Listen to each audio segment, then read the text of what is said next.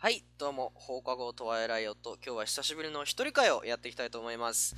えー、そうですね。まあ、一人でやることといっても、えー、まあ、久しぶりの、まあ、勝手にお悩み相談を一人でまたやっていこうかなというふうに思っております。えー、時間ができたんでね、まあ、うん、撮るときに撮っちゃおうと思いまして、思い切って今一人で撮っております。じゃあね、久しぶりなのは一人で、勝手にお悩み相談する。じゃあ、勝手にお悩み相談やっていきたいと思います。えー、某、えー、お悩み相談のサイトからですね、まあ、勝手に いくつかお名前をピックアップして、お答えしていこうというコーナーでございます。久しぶりでございます。一人でやるのは。さて、まず最初のお悩みでございます。こちら、匿名の方ですね。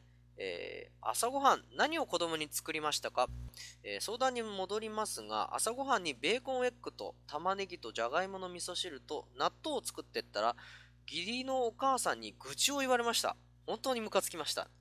おお、これはまた 多分お母さんなんでしょうね、これは。で、子供に、まあ朝ごはん何を作りましたかということなんですけど、まあ僕はね、別に特に家族がいるわけがないので そもそも朝ごはんね、作ってもらうことがどれだけ幸せかっていうのは、もう一人暮らししてると本当に身に染みてきますね。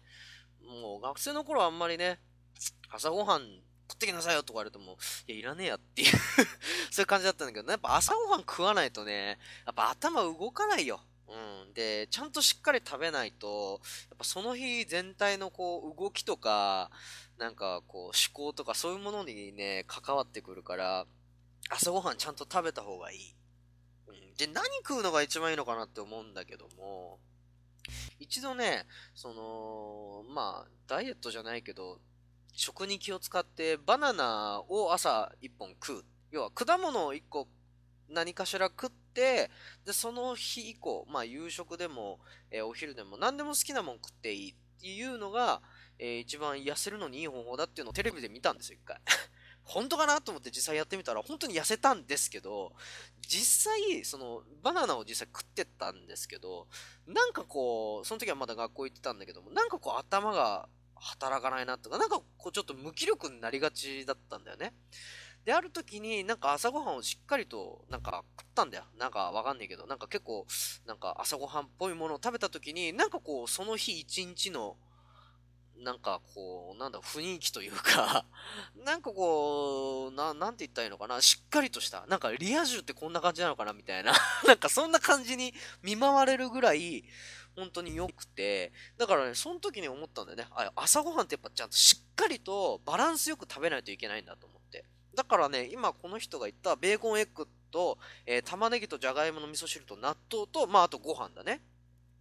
これはね、最高にいい食事だと思うんだよね。まあ味噌汁まずいいでしょで、納豆もまずいいじゃない、朝ごはんに。で、このベーコンエッグっていうのがまた良くて、なんだろう、朝に食うベーコンとあの卵のうまさって何なんだろうね。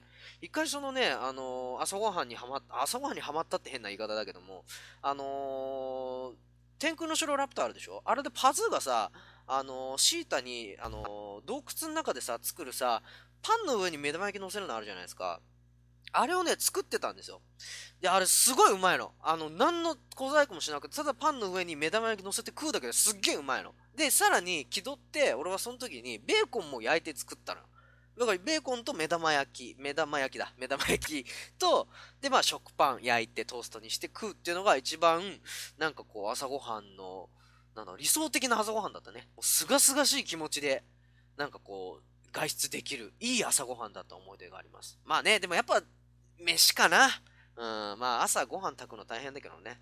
やっぱりね、納豆とご飯っていうのが一番バランスいいような気ですね。納豆、ご飯、味噌汁、あとまあ他にちょっとしたおかずっていうのが一番いいのかもしれない。うん。朝ごはんしっかり食わないとダメだね。うん。なので僕はこの朝ごはんめちゃめちゃいいと思うんだけどね。もしかしたらこの義理のお母さんは、なんだろう。うん、ちょっと毎回こればっかりでマンネリ化しちゃって嫌だっていう気持ちになっちゃったのかな。うん、マンネリ化っていうのもあるからね。それはまあ気をつけないといけないんだけども。まあまあまあまあ、朝ごはんのバランスとしては僕はめちゃめちゃいいと思います。これ理想的な朝ごはんですね。僕もぜひこの朝ごはん食べたいです。えー、じゃあ続いてのお悩みでございます。えー30歳女性のミルクさん。えー彼氏がバカでイライラしてしまう。私も彼も30歳です。彼がとにかくバカです。アルファベットは書けないし読めない。自分の名前もスペル間違う。簡単な英語もわからない。わかるのはリンゴイコールアップルぐらい。わかるんじゃん。えー、胸くそ悪いとか耳にタコができるとか、そういう簡単な慣用句やことわざの意味を知らない。聞いたこともない。えー、〇〇高校の偏差値がさ、っていう話をしていたら彼が一言。偏差値って何？彼はお年寄りや動物に優しく素直な性格なので好きになり付き合ったのですが、さすがに30歳の大人がこの頭の悪さじゃやばい気がしてます。彼の両親は元ヤンキーで勉強なんかしなくていいと言われて、え、育ったそうです。なので彼も昔は不良少年でした。高校受験すらしていないので中卒です。現在の仕事は職人です。別に私は彼に特別頭が良くなってほしいと思っていませんが、せめて一般的な知力くらいはあってほしいと思っています。そのため、こんなことも知らないの？普通はみんな知ってるんだよと言ってしまうこともあるのですが、そうすると、お前の普通と俺の普通は違うたまたまお前が知ってて俺が知らないだけでしょそもそも普通って何？と言われてしまいます。私もわからなくなってきてしまいました。普通って何なんでしょう？私の思ってる常識と彼の思ってる常識が違うのです。普通という基準の決めた決め方がわかりません。ということなんですけども。へえ。いや、俺ね、結構こういう人好きなんだよね この何？彼氏の人？いや、俺別にいいと思うんだけどな。頭が悪いっていうか、その、まあ確かに、ね、知らないことが多いっていうのは、まあ、アルファベット書けない読めないはね、うーん、まあ仕方ないんじゃない？別にそんなに、まあ困ることもあるかもしんないよ。海外旅行とか行った時に。だけど別に、うーん、ねえ。で、簡単な英語もわからない。わからない。リンゴアップルぐらい。まあ、リンゴアップルぐらいわかりゃいいんじゃない？だ水、ウォーターぐらいもわかるだろうしね。まあ、胸くそ悪い。耳に高くできる。そういう簡単な会話かことわざを知らない。ほー。偏差値って何？そうか。でも彼はね、お年寄りとか動物に優しい素直なやつなんでしょ？で、ね、彼の言った、何？お前の普通と俺の普通は違うたまたまお前が知ってて俺は知らないだけだろって。そもそも普通ってなんだよ？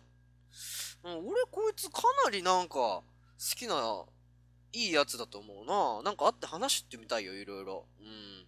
だってなんかこうさ、な、なんだろう。俺もしばらく日本を離れて、日本離れてって言い方も変だけど、あんまりそんなね、日本の人と話す機会ないんだけども、なんかどっかでさ、話しててさ、なんかこいつ上から見てんなとかさ、なんかこいつ鼻につくなっていうような喋り方とか言い方してくるやついるじゃん。大したことねくせに。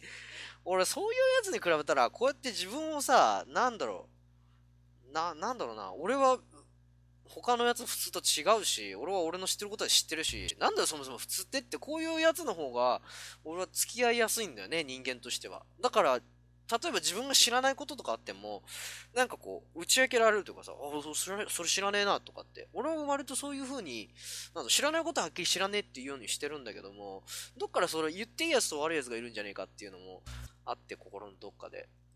だからね、なんだろう、うーん、こいつと喋ってるの多分楽しいと思うんだよな。だから逆にね、俺が知らなくてこいつが知ってるようなこともあるだろうし、なんかそういう風に考えると、あのー、僕はそんなにうわ、頭悪いっていうか、まあ、何そんなにいろんなこといっぱい知らないけど、でも優しい、いいやつ っていう感じだから、うーん。だからあなたが助けてあげればいいんじゃないかな。いろんなわかんないことはこれこうなんだよとか、うん、あんまりそんなになんか、それを受け入れた方がいいかもしれないね。あ、この人何も知らないんだ、みたいな 知らないんだったらまあ仕方ないな、みたいな。そう、仕方ないっていうのがね、一番いいんですよ、受け入れ方としては。でも彼の素直な生活が、性格が好きだったら、うん、それでいいと思うな。まあ、イライラしちゃうのはね、うん、どっかで、こう、な、なんでこんなことも知らないのって部分もあるだろうけど、受け入れてあげてください。うん、もうそんな悪い人じゃないと思うから、うん、まあね。そういうこともあるかもしれないよね 俺はあんまねえけどな、そうやってイラついたことはあんまり。うん、さあ、次のお悩み相談でございますけども、え35歳男性の方。大卒ですが、介護職をやっています。一応某有名大学です。卒業して10年以上経ちますが、なんで介護職にしかつけなかったんだろうという思いが未だにあります。こうなってしまったのは確かに自分のせいなのですが、介護職は給料が安い、体力仕事、汚いなどがあります。汚いしかも女性でもできる仕事です。うーん、なんだこれ意味は。他にもいろいろな、えー、職種など調べたり、他の仕事、工場などを経験したりして、自分のこれからの人生についている、本当にいろいろと考えたのですが、特別他にやりたい仕事がないことにに気づいてしまいました。とりあえず、えー、ブレる心配がない。今の時代に必要とされている仕事である。家から車で帰る、残業があまりない、職場に優しい人がそこそこ多いなどの理由で、今の介護一つで働いている感じです。少し変な言い方になってしまいましたが、どうすればこのような心の悩みは少なくなると思いますか？カートよろしくお願いします。あー、心の悩み？あー、な、なんだろうこれ。いわゆる心の悩みっていうのは、なんでこうなってしまったのか、なんで介護職にしかつけなかったのかっていうのもそうだし、でもいろいろ経験してみて、まあ、特に他にやりたい仕事がないっていうことなんだよね。ああ、そうか。そうか、そうか。これはでもね、なんか俺も思うところがあるね。俺もね、実はあの1年間働いてて、まあそれはね、あのまあ海外にいるから、そのビザの関係で1年間だけあの特典で働けますよっていうものだったんですが、それで1年間働いて、ついこの前10月の初めぐらいかな、あのその1年が経って終わったんですね。で、まあ今ちょっとあの準備期間って、準備期間っていうかまあ、あの日本に帰る準備だったり、あるいは最後にあの思い出の場所を巡ったりとか、まあゆっくりしてるんです今は、本当に。でね、こう、なんだろう。久しぶりのこうゆっくりした時間をこうあのゆっくり楽しみながら。でやっぱり働いていく時にいろいろ思うわけですよね。俺このままこの仕事をこういう風に続けていくのかなってまあもちろんそのね、ビザの関係で1年間だけっていうのもあるけど、もしかしたら延長するかもしれない。あるいはもしかしたらまた別のとこに移って同じ仕事、似たような仕事をやるかもしれないみたいなことを考えてた時に、まあやっぱりね、思ったのが、やっぱ周りに先輩というか、なんだろうな、その、自分より長く働いる人たちがいる。で、どこかその人たちと自分を重ね合わせて考えてしまった時に、俺は、ちょっと嫌だなって思ったんだよね。だ彼らは彼らで、お金は本当に稼げてる。自分で生活はできてる。ただ、まあ、特別彼女彼氏、え彼女彼氏とか、あるいは、その何あのー、すごいいっぱい友達がいてとかっていうわけじゃなく、割とこう、まあ、質素な、普通な生活をしてる。で、それをずっと続けていってる。で、特にあの、何も、あまあ、安定といえば安定の生活をしてるっていうのを見たときに、あ、多分俺もこのまんまこうしてたらあんなっちゃうんだろうなと思って。で、そ、まあ一応お客さんの接客業だったので、まあいろんな人がやってくるわけですよ。僕のあの、働いてるところに。それを見てて、やっぱり、うーん、やっぱり、この仕事はずっとは続けられないなというふうに思ってしまいましたね。で、あの、やっぱり思うところがあって、あ、こういうことやりたいな、ああいうことやりない、あやりたいなっていうふうに思うから、今ちょっとそれに、あの、取り組む準備をまた進めているところなんですけども、どうなんだろうね。だから、うん、やりたいことが見つからないんだったら、まあ、多分何かのきっかけで見つかると思うんだよね。それがいつになるかわからない、正直。まあ、早ければ早いほどいいんだけども、それいつかわからないから、それをちゃんと気づけるかっていうので、なんかこう、心の悩みなんでこういう仕事にしかつけなかったんだろうっていうのは、解消されるんじゃないかな。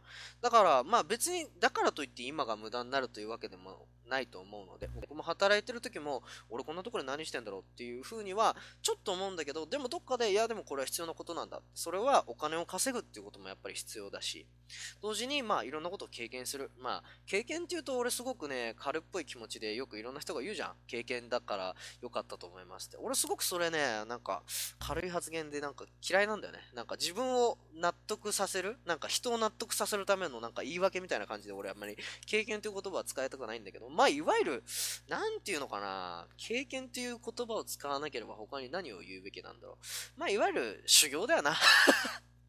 なんていうのとりあえず時間は無駄じゃねえんだよ。そこで。なんか培ったさ、なんか人間関係とかさ、後々なんかわかんねえけど生きてくるような気すんだよな。だから、無駄じゃねえんだよ。何一つ。なんかやってること。何にもしねえのは無駄かもしんねえけど、なんかやってる。仕事なんかやってるっていうのは、あの、絶対に無駄になんないから、うん。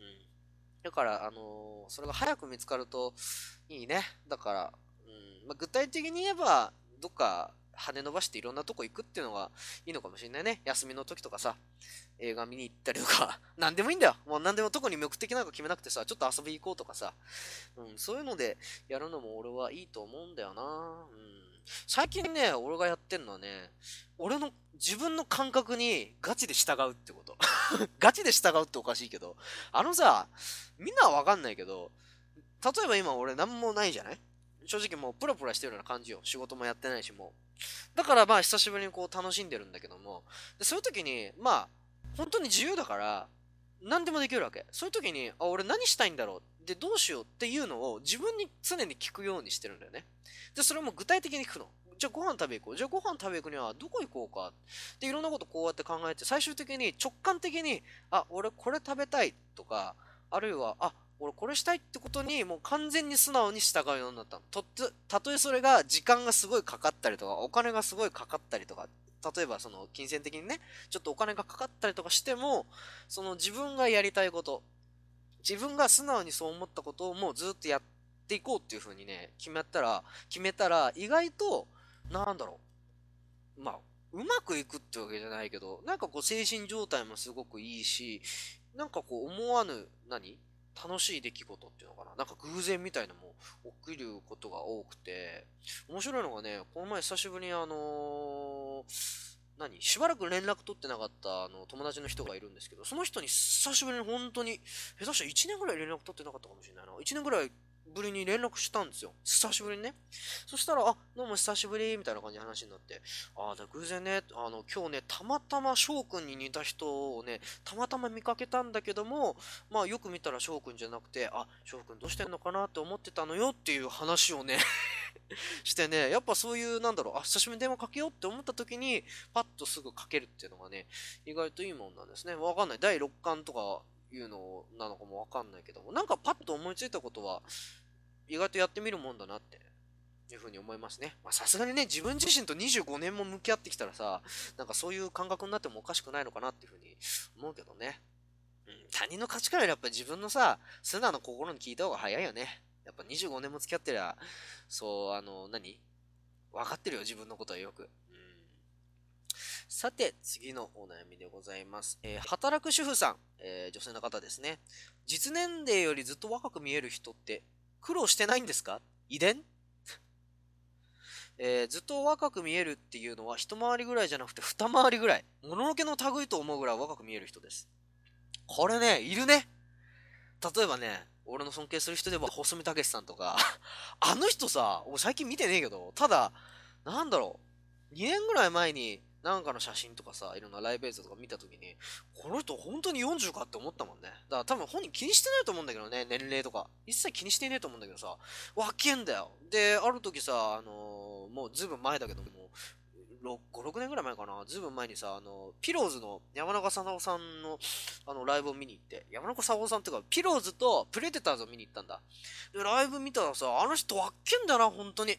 動きも若いし、見た目も若いしさ、とびっくりして、あんな風に年取りたいなと思ったんだけども、どうなんだろう、俺は。割とね、僕若く見られるんですよ。